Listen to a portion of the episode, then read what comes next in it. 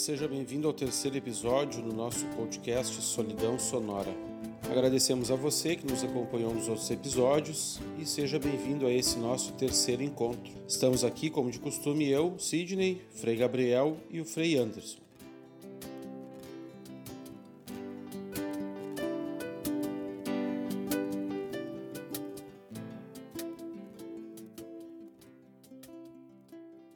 Primeira temporada está tratando sobre a experiência de Deus em meio à pandemia de coronavírus.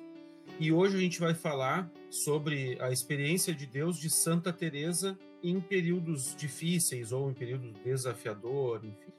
E a gente escolheu abordar essa essa questão da santa, como a gente chama, a partir de, de uma das tantas dos tantos ensinamentos que ela nos deixou nas suas obras que é a partir das virtudes que ela nos ensina a viver e que estão descritas então no livro, no Caminho de Perfeição. Para quem acho que a maioria das pessoas que está nos acompanhando conhece bem Santa Teresa, mas não custa a gente contextualizar a santa, ela viveu no século XVI, né, o século de ouro da Espanha, ela é contemporânea de São João da Cruz, que foi tema do nosso segundo episódio, é fundadora do Carmelo Descalço, é nossa fundadora, né, eu que sou carmelita secular, o Frei Anderson, o Frei Gabriel são freis carmelitas descalços. Embora tenha vivido num país que teve naquele período ali o seu século de ouro, né, o século mais importante em que a Espanha tinha uma importância muito grande dentro do mundo, ela teve também dificuldades ao longo da sua vida, não foi uma vida isenta de momentos desafiadores, e talvez até a partir do momento em que ela se lançou na sua obra como fundadora, né, ela tenha vivido muitos e muitos momentos, talvez mais momentos de desafio do que sem desafio ao longo da vida. E isso por diversos motivos, né, mas em especial por essa questão das das fundações. Óbvio que tem experiência pessoal dela também, mas essa questão das fundações certamente trazia aí muitos desafios para a santa. Ela nasceu em 1515 e morreu em 1582, viveu na igreja ali da Contra-Reforma, né?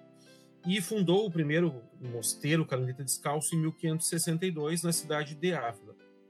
Então é sobre esse, essa experiência de Santa Teresa especialmente com esse enfoque aí nas virtudes que ela nos ensina no caminho de perfeição, que a gente vai falar nesse terceiro episódio do podcast. É, Frei Anderson, Frei Gabriel, sejam bem-vindos mais uma vez. Obrigado, estamos aí. Com alegria, então, estamos aqui reunidos para esse terceiro episódio aqui do nosso podcast. A questão da, da, da, perma, da necessidade de ficar em casa, todo mundo tem apontado como uma dificuldade. E isso é realmente é um, é um desafio, é uma experiência que pode ser difícil de se, de se viver, mas ela leva a uma a necessariamente a gente aumentar a convivência com aquelas pessoas que estão mais próximas de nós. E é uma pena que a gente use esse, esse verbo, inclusive, para definir né, que a gente está sendo obrigado a conviver mais, né, por um período bem maior do que o habitual, com as pessoas que moram na mesma casa que nós. E isso acaba tendo, óbvio, alguns impactos, e a gente poderia aproveitar isso de forma positiva, como forma de estreitar laços e, e poder acolher também essas pessoas, que na verdade às vezes são as que a gente pode ter menos o impulso, né, o, o desejo de ser acolhedor, mas de qualquer forma a convivência está sendo né, mais intensa. A gente está experimentando mais aquilo que nas outras pessoas é virtude, mas de alguma forma também a gente está experimentando aquilo que, que, é, que é defeito, né? que é limitação. E isso, a, a gente, como, como é que a gente vai se colocar diante disso? A gente tem visto, inclusive, até na imprensa, aí, relatos de, de aumento dos casos de violência doméstica. Né? Na medida que as pessoas estão ficando mais em casa, é provável, e é, é possível e provável que que isso já existisse, mas na medida que as pessoas estão ficando mais tempo expostas e convivendo umas com as outras, isso acaba acontecendo, infelizmente, de, de maneira mais frequente. Infelizmente, a gente ficou no Brasil agora numa situação meio de ou tu, tu escolhe cuidar da saúde ou da economia, né? Isso não deveria ser assim. E a partir disso, algumas pessoas serem 100% a favor e outras 100% contra a questão da necessidade de quarentena. E para aquelas pessoas que são contra, inclusive usam essa questão aí de aumento da violência, né, especialmente contra mulheres e contra crianças, como um argumento para ser contra a questão da quarentena. Então, infelizmente, isso é, é da nossa realidade. Né? A quarentena, a, a pandemia e a quarentena também, ela acaba fazendo com que a gente tenha um o tempo que a gente gastava com outras atividades, a gente pode agora gastar com o olhar para nós mesmos, né? Pra gente, isso é, uma, isso é um ensinamento teresiano, né? De que a gente precisa se conhecer e que a gente, nesse momento, está sendo desafiado. E quando a gente olha para dentro, algumas coisas certamente a gente vai gostar e outras a gente não vai, não vai gostar. E o desafio está em conhecer isso, mas também no segundo momento a gente poder ser uh, aprimorar, caminhar né, em direção à perfeição, como a Santa é, dá o título a esse livro, né? E uma, um, esse tempo que a gente tem, teoricamente, a mais, né, que a maioria das pessoas está com mais disponibilidade, a gente pode também usar ele aí para reforçar a nossa vida de oração. Isso não é uma dificuldade, pelo contrário, talvez seja uma grande solução para os nossos problemas. É né? uma forma de a gente conseguir reconhecer os problemas e procurar aí o apoio no próprio Deus para conseguir superá-los, né? Conhecer aquilo que ele pede, aquilo que ele deseja de nós a partir da oração e tentar implementar isso na nossa vida. Bom, Frei Anderson, Frei Gabriel, já falei um montão aqui. Vamos conversando aí agora, né? Eu acho que eu posso começar um pouquinho falando sobre o caminho de perfeição, né? Vamos tentar encontrar respostas para esses desafios atuais através da prática das virtudes que a Santa dá uma ênfase muito grande nesse livro. E penso que talvez é interessante nós começarmos a discussão justamente pelo título do livro, né, Caminho de Perfeição. Podemos incorrer num erro se compreendermos ou reduzirmos o significado da palavra perfeição a uma questão moral. Né? Ela não está propondo, por exemplo, é um, um, rigorismo, pelo contrário, né? ela mesma diz que é mais é a favor da prática das virtudes e não o rigor. E também ela não está propondo um certo voluntarismo da pessoa humana, com as suas próprias forças, tentar se aproximar de Deus. Né? Talvez esses sejam dois grandes equívocos que podem ser gerados por uma compreensão distorcida do que significa perfeição para a santa. Na verdade, ela está propondo para as irmãs um caminho de amadurecimento da vida espiritual, um caminho da vida contemplativa e de certa forma ela é muito como sempre Santa Teresa, ela é muito concreta, muito realista. Né? Ela começa um livro em que se propõe a falar sobre a experiência orante através das práticas das virtudes, demonstrando que não existe uma vida de oração profunda é sem que haja por princípio essa busca de viver as virtudes evangélicas, né? que ela elenca, ela diz assim, poderia elencar várias, mas as três principais, né? que nos lembram também um pouco as virtudes teologais, fé, esperança e caridade. A santa ela vai dar uma ênfase à prática das virtudes do desapego, da caridade e da humildade, como esse caminho para uma vivência de uma espiritualidade profunda na vida. É, e nesse sentido que Frei Gabriel fala para nós, né, o, o, livro Caminho de Perfeição é de fato um livro muito concreto. Né? E esse acento na, nas virtudes como, um, como uma condição para aprofundar a experiência de oração e a relação entre as irmãs, né, e no caso, toda pessoa né, que cultiva esse, esse caminho, né, aprofundar também as relações, seja na família, seja na comunidade, enfim, no ambiente de trabalho. Então, revela o quanto Santa Teresa de fato é concreta, né? É muito ela ela se pauta muito pela sua experiência nas relações humanas, né? Tem um outro livro de Santa Teresa que chamado Livro da Vida, que é uma espécie de autobiografia em que a santa ela escreve para se compreender e para se dar a entender aos confessores, né? E nesse livro ela, ela registra muitas das suas dificuldades que ela foi aprendendo durante a vida espiritual sobre a dificuldade na, no caminho das relações humanas. Então, quando Santa Teresa escreve o Caminho de Perfeição, ela já tem uma, podemos dizer assim, uma experiência muito amadurecida, tanto na experiência da oração, seja na experiência com as, as relações com as pessoas. Então, ela sabe muito bem, e isso o livro expressa, né, de modo muito claro e muito prático, o quanto que nós podemos construir é, relações muito imaturas, muito viciadas, se quisermos, né? Se utiliza, por vezes, também uma palavra que eu não gosto muito, mas às vezes se utiliza relações até tóxicas, né? Quando o pessoal fala sobre essas dificuldades, né? Então, Santa Teresa percebe isso, né? E eu acho que isso é isso que o Frei Gabriel colocava, né? É como se a Santa dissesse, né, que para a gente poder orar é preciso antes aprender a amar. Para a gente poder orar de fato é preciso trilhar um caminho de liberdade interior. Então ela propõe um caminho de amor, né?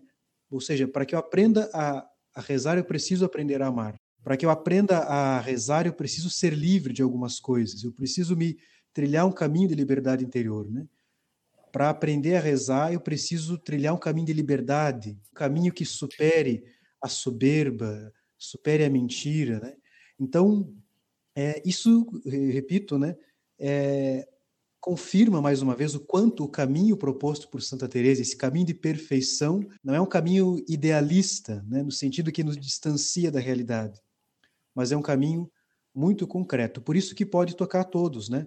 É um caminho que, é, digamos, transcende a história, transcende uma vida monástica, que é a vida que Santa Teresa viveu, e o, e o livro foi escrito para irmãs, para monjas, que viviam numa clausura, que viviam um estilo de vida muito, muito particular.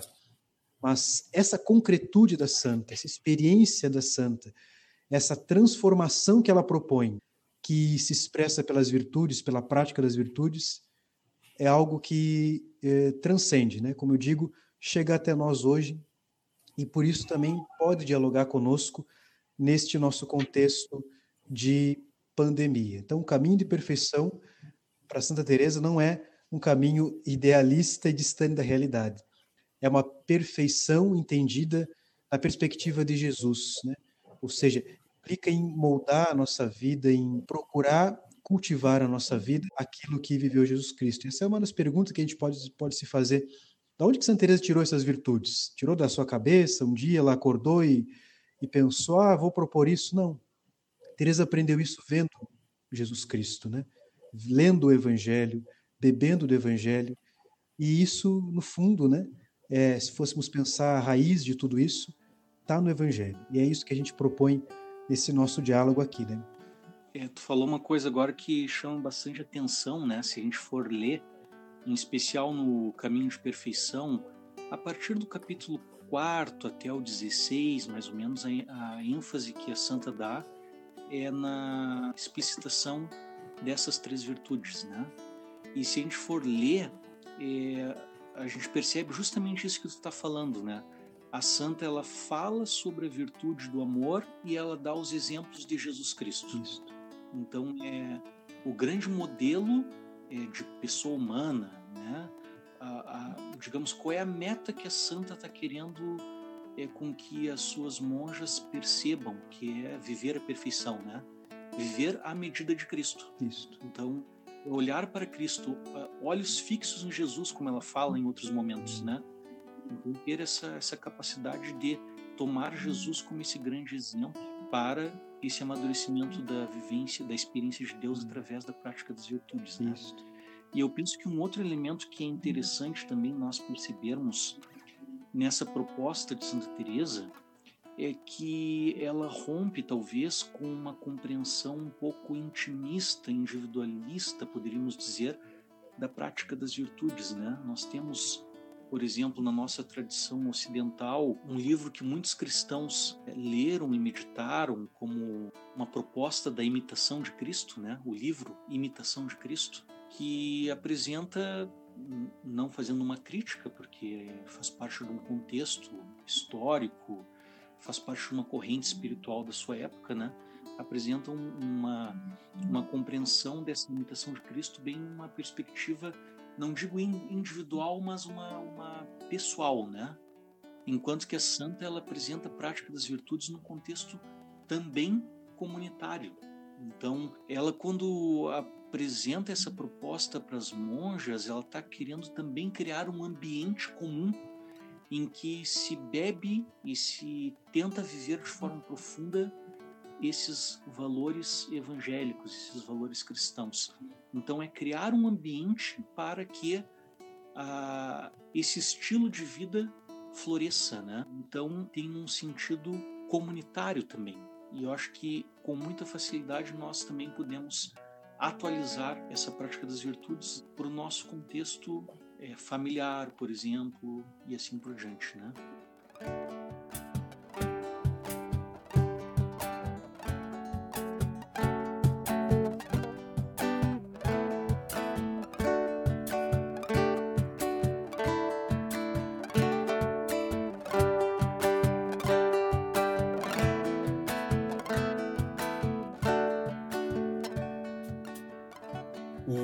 Anderson levantou ali, né, da concretude, vamos dizer assim, daquilo que a santa propõe. Não só, não só no caminho de perfeição, mas em outras obras. E eu não sei, é, aí tem, uma, tem óbvio que tem questões é, pessoais que são envolvidas. O Caminho de Perfeição foi o primeiro livro que eu li e até hoje é o que mais me, me apaixona assim da santa. E talvez e eu penso sempre que o que que, que é assim, que é o que mais me apaixona, por causa dessa concretude, porque ela tira a proposta do evangelho assim que a gente poderia é, imaginar, né, ou sabendo dos êxtases, dos arrombamentos, de um plano muito superior, inatingível, né, de coisas que não presencia, a maioria das pessoas não experimenta isso, e ela traz muito para o pé no chão, para o que é concreto. E além de, de dar isso como o caminho, eu acho que tem uma outra coisa que é interessante, que ela coloca isso como a medida de que se a gente está num bom caminho ou num mau caminho, né? Então a pessoa que se pensa santa ou que pensa que está evoluindo, né, na sua vida espiritual, não gosto muito dessa coisa de evoluir e tal, mas que dá uma ideia errada, né? Pode dar uma ideia errada. Mas de qualquer forma, a pessoa que, que se julga assim, mas que não é humilde, que não é desapegada e que não é caridosa com aqueles com quem convive, certamente está perdida no, no caminho, né? não, não entendeu exatamente aquilo que a, a que Deus a chama. Né? E uma outra, gente, enquanto preparável, vou ler aqui, é um trecho da, da carta 129 da Santa, que foi escrita por Padre Jerônimo Gracian, que talvez até um dia a gente possa fazer um episódio sobre, esse, sobre ele também, porque tempos desafiadores ou experiências desafiadoras, certamente o Padre Gracian teve várias ao longo da vida, né? Mas na carta 129 ela diz assim, na carta oração: Outra oração não quisera eu, fora da que me fizesse crescer nas virtudes. Então, o fruto, além de ser o, o início do caminho, ele é também a medida desse nosso caminho de oração, né? Esse, esse nosso exercício, ou, ou o quanto a gente, enfim, consegue experimentar e oferecer para é, pegando essa, essa dimensão comunitária, como o Frei Gabriel comentou, o quanto dessas virtudes a gente consegue oferecer para aquelas pessoas com quem a gente convive. Porque no final das contas, aquilo que é para nós um benefício e certamente nos aproxima mais de Deus, acaba sendo graça também para as pessoas com quem a gente convive, né? Especialmente aí voltando àquilo que a gente tinha falado no início ali da questão da pandemia, para essas pessoas que estão mais próximas, com quem a gente está sendo, está é, convivendo mais e e com quem agora a gente pode estar tendo um pouco mais de dificuldade até de conviver. Né? É, e reforçando esse aspecto, né, muito interessante é, é como que a oração para Santa Teresa ela tem que criar comunidade. Então, e aí dialogando com o nosso tempo de, de pandemia, né, para muitas pessoas esse essa experiência que tivemos, né, que demandou uma nova forma de vivenciar a fé e talvez em família. Para muitas pessoas, famílias dizendo que reaprenderam a rezar juntas, né, que pararam para rezar juntas ou para assistir juntas, participar juntas da, da missa né, da sua paróquia que estava sendo transmitida, né? É bacana perceber que em Santa Teresa as virtudes elas estão a serviço desse bem maior. Por isso que a santa ela propõe esse caminho das virtudes, né? Baseado no Evangelho, como atitudes, né? Eu gosto até às vezes de, de, usar, em vez de virtudes, usar a palavra atitudes, né? Que também corresponde à ideia que a gente que a gente encontra em Santa Teresa, né? Atitudes, assim como se fala em virtudes teologais, que nos ajudam e nos dispõem a viver a nossa relação com Deus. Então, a santa, ela pensa as virtudes ou atitudes, né, como elementos que formam a comunidade, que formam a nossa, a nosso no estilo de vida, né?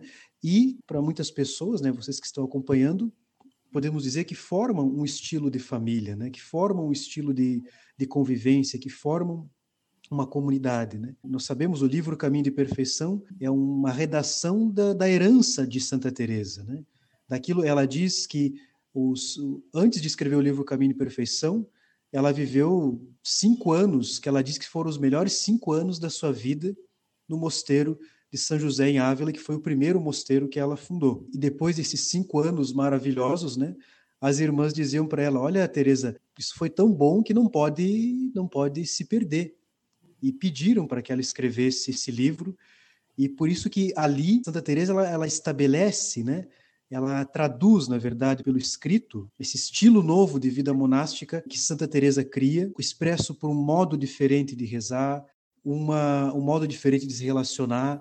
Os nossos santos, né, tanto João da Cruz quanto Teresa, viveram em uma igreja muito agitada, né, por grandes mudanças, por profundas mudanças, né, esse século XVI que a nossa igreja viveu. Então, tanto Teresa quanto João da Cruz, eles dialogam com esse tempo. Eles vão aos poucos propondo esse novo estilo de vida. Então, Teresa ela é uma animadora de uma comunidade, ela é a fundadora de uma comunidade. Depois de, de, escrever o livro, ela sai, né, em expansão, né, para fundar novos mosteiros, né, o todo 17 mosteiros ela funda, onde ela tenta imprimir isso que nós vemos no caminho de perfeição. Então é muito bacana observar isso, né? Quanto que Teresa ela orienta as virtudes em vista de uma meta que é formar uma comunidade, que é formar uma família, né? E aí é uma pergunta que nós podemos nos fazer, né?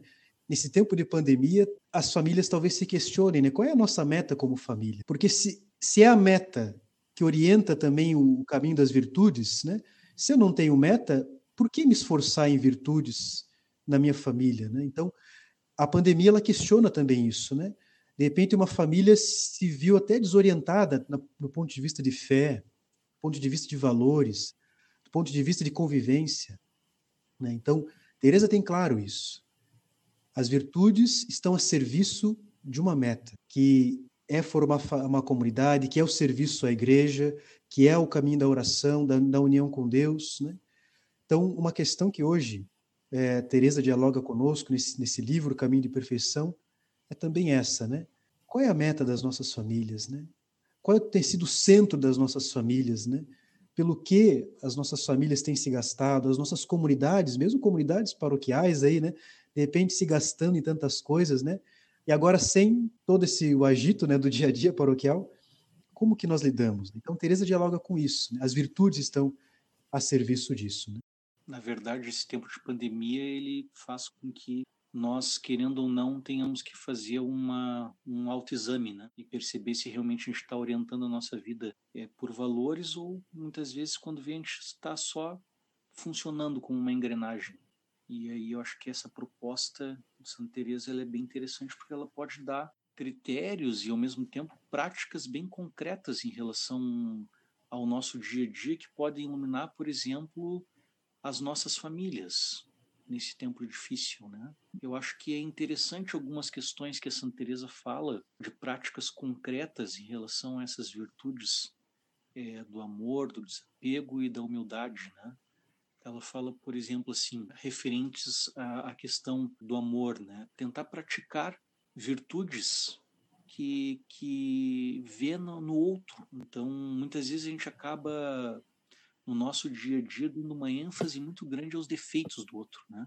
E muitas vezes também uma incapacidade de perceber os nossos limites. A Santa diz: é, se alegrar com a virtude que o outro pratica e ao mesmo tempo tentar imitar essa virtude, né? Isso gera um crescimento tanto pessoal como também da, um fortalecimento dos vínculos. Quando a gente é, aprende com o outro e ao mesmo tempo demonstra isso, né? Por exemplo, uma outra questão que ela fala também é em relação é, é das irmãs, é saber aliviar o trabalho da outra irmã. É, no contexto monástico, isso significa né, apoiar a outra irmã nas atividades, nos ofícios que a outra irmã tem. E a gente sabe que as nossas famílias, embora nós é, tenhamos um contexto muito plural de, de experiências de, de família, né? Porém, independente das formas de relações familiares, sempre há uma divisão de papéis, né? E às vezes a gente acaba se tornando um pouco insensível é, às funções e papéis do outro. Talvez também uma forma de demonstrar amor, olhar com carinho para que o outro faz, é, para as ações, atitudes do outro e tentar, de alguma forma, aliviar o peso dessas funções, desses papéis que o outro exerce. Né? Então, são demonstrações bem concretas, como a gente diz. Santa Teresa ela vai dando é, demonstrações bem concretas de como viver é, esse amor perfeito no dia a dia. Né? É uma outra experiência sobre esse amor é, que Santa Teresa propõe como elemento, né, que forma a família, que forma a comunidade, que, que nos ajuda a amadurecer também. Ela fala sobre um amor que me permite ver além das aparências, né? Ela diz ali um, pessoas que de repente se contentam somente com ou se preocupam demais com o seu corpo, né? Muito preocupado com a sua saúde, estão sempre muito preocupado. E a santa, é, agora imagine vocês dentro de um mosteiro, né? A irmãzinha extremamente preocupada com as suas, somente com as suas coisas, com o seu corpo, com a sua saúde, como se isso fosse o centro de tudo. Evidentemente que Santa Teresa sabe que isso é uma necessidade, que precisamos cuidar dos nossos corpos, cuidar da nossa saúde, no entanto, a nossa cultura hoje marcada é muito marcada por esse elemento, né, da preocupação pela aparência, de um modo exagerado. Então Teresa ela faz uma advertência, né? A, a, virtude do amor é o amor que me convida a ir além das aparências. E nas relações às vezes acontece isso, né? Quantas vezes nas nossas famílias é, discussões, brigas, desavenças podem acontecer porque a gente fica no superficial do que conhece da outra pessoa ou nós somos superficiais ou a pessoa também pode ser superficial na sua maneira de ver. A santa ela propõe um caminho concreto de experimentar o amor como uma atitude que me convida a ir além das aparências. Né? O amor é aquilo que é capaz de, de perceber algo que é mais profundo na pessoa, né? Além daquilo que as aparências podem, podem revelar. E na vida familiar, na vida comunitária, isso é um elemento é um elemento, eu creio que é importante né? também na nossa, na nossa, nas nossas relações. Né? Eu penso que essa questão do cuidado do corpo também que o Anderson fala, né, tem a ver também com a virtude do desapego, quando ela Isso. fala de não ficarmos tão preocupados, né, se questão de saúde, tudo. Isso me remete a uma questão que é importante também, e a santa ela, ela, ela apresenta isso não com essa palavra, mas ela vai demonstrando isso, né? a importância da, da disciplina para ter um projeto. Então a gente não pode ceder a todos os desejos, a todas as, as vontades é, e as buscas de satisfação que o nosso corpo muitas vezes nos impele, né? Às vezes é, é, é importante que nós também tenhamos a capacidade de nos disciplinarmos para quê? Para conseguirmos é, colocar o nosso corpo a serviço de um projeto. Quando a gente se satisfaz de tudo a todo momento, a gente acaba se transformando incapaz de reunir forças e energias para um ideal maior. Então, para que a gente consiga é, viver essas virtudes, em especial a virtude do amor, né, é necessário que nós tenhamos essa capacidade de nos desapegarmos é, dessa busca de satisfações constantes. E creio que esse é um dos grandes desafios da nossa sociedade atual também penso que é um dos motivos de nós termos também muita dificuldade do isolamento social e tudo é por isso, porque nós sempre estamos condicionados a buscar satisfação, a buscar o prazer imediato, né? E isso vai contra é, essa capacidade de reunir forças, canalizar energias em busca de um projeto. Então, é o nosso corpo que pode ser usado para uma satisfação imediata, ele também pode ser fonte de energia para é, canalizar a nossa vida ao redor, ou, mirando um ideal, mirando um caminho de perfeição, né? E a santa ela apresenta isso, né? Ela não usa essa palavra disciplina, mas ela ela apresenta dessa forma, né?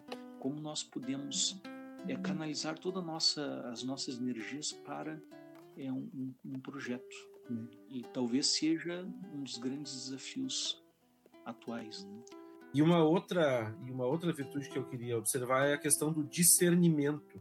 E talvez agora nesse momento aí de pandemia a gente precise muito disso, porque a gente não pode agir sempre é evidente que os nossos princípios, né, e aquilo que Deus nos pede como um, como um projeto de vida, isso normalmente não muda muito, mas as, as circunstâncias do dia a dia e, as, e a nossa necessidade de resposta, ela tem que ser, é, tem que estar sempre, a gente precisa ser iluminado para entender de que forma uh, responder.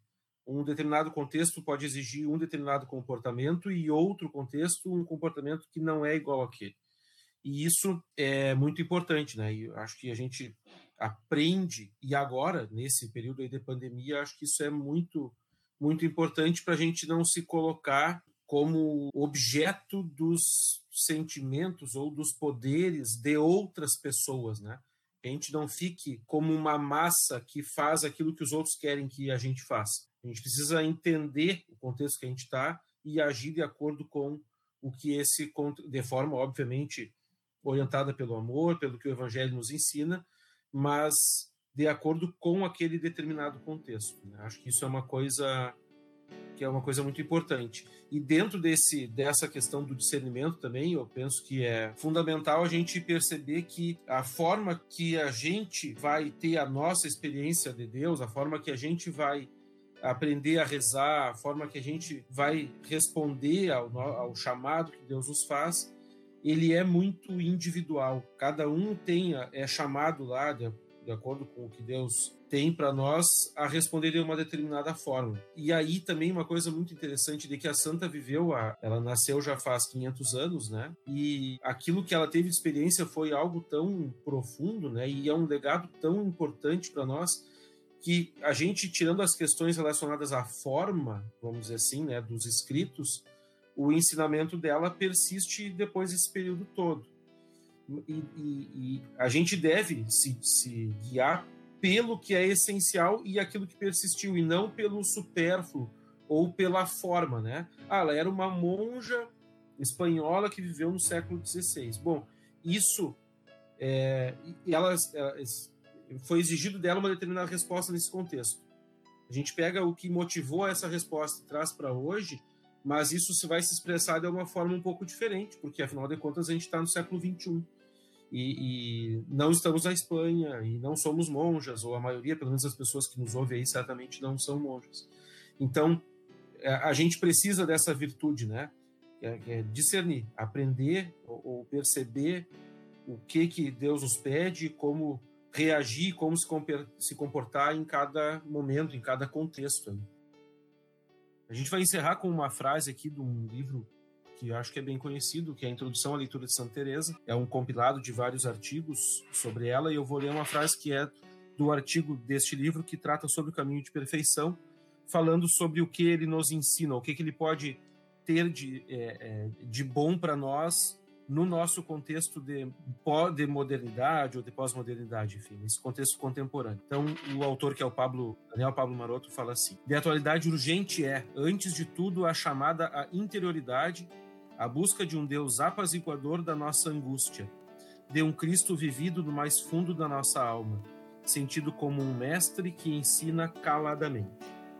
Então, que a gente possa ter aí nesse período de pandemia essa experiência de um Deus que apazigua a nossa angústia, que vem para ser o remédio das nossas doenças. Né? E é isso então. Obrigado a você que nos acompanhou, né, que chegou até o fim aqui desse episódio e até o próximo encontro.